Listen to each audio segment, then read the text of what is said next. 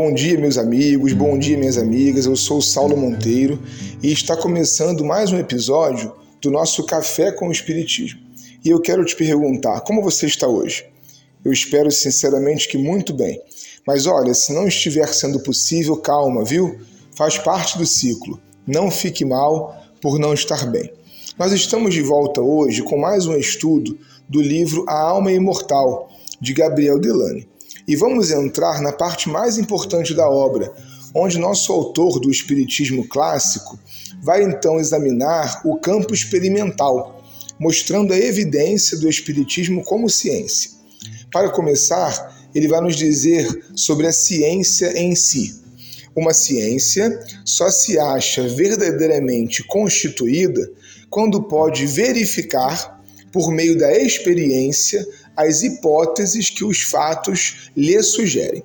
A gente sabe, minha amiga, meu irmão, que a ciência se caracteriza pela condição metodológica de alcançar a chamada repetibilidade, ou seja, para ser uma lei, o fenômeno precisa ser testado, respeitando as condições ambientais em toda cultura, época ou lugar.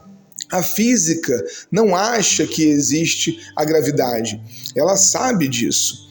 E por que, em qualquer laboratório do mundo, as experiências que denotam essa lei da natureza podem ser reproduzidas? Isso é ciência, a capacidade humana de achar a lei por detrás do fenômeno. Entendidos então sobre o que é ciência, podemos passar a uma ponte que Delane vai fazer com o Espiritismo Diz ele assim: o Espiritismo tem direito ao nome de ciência porque não se limitou à simples observação dos fenômenos naturais que revelam a existência da alma durante a encarnação terrena e depois da morte. Todos os processos empregou o Espiritismo para chegar à demonstração de suas teorias e pode dizer-se que o magnetismo e a ciência pura lhe serviram de poderosos auxiliares para afirmar a exatidão dos seus ensinos. O Espiritismo, então, é ciência, gente, porque ele busca, originalmente, descobrir de modo racional que leis são essas que regem o fenômeno espírita. Kardec, seus contemporâneos e também seus sucessores sérios nunca se contentaram com a observação descontextualizada da comunicabilidade com os espíritos.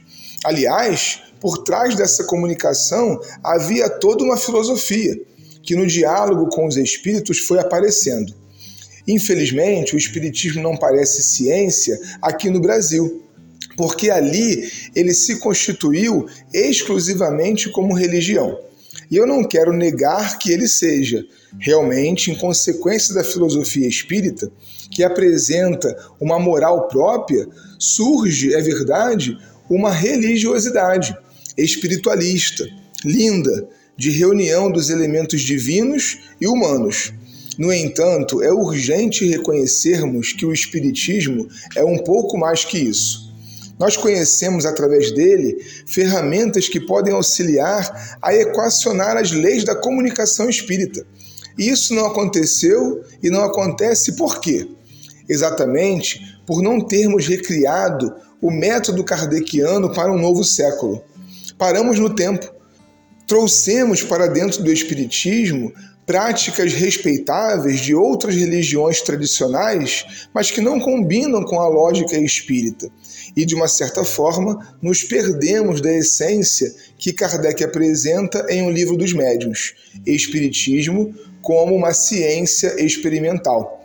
Segundo o método científico, diria Delane, desde que bem definidos ficam os efeitos de uma causa, basta depois se observem os mesmos efeitos para ver a certeza de que a causa não mudou.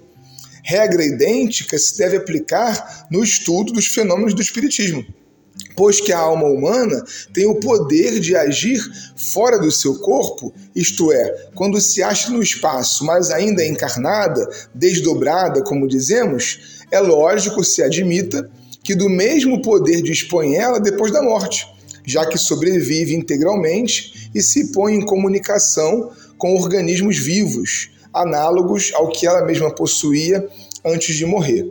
Como veremos, os sábios espíritas partirão do animismo para provar o espiritismo, e a nós caberá, em alguma geração, recuperar esse caminho para refazê-lo, corrigi-lo no que o tempo presente necessitar e assim retomar, quem sabe, as bases científicas que fundaram o Espiritismo.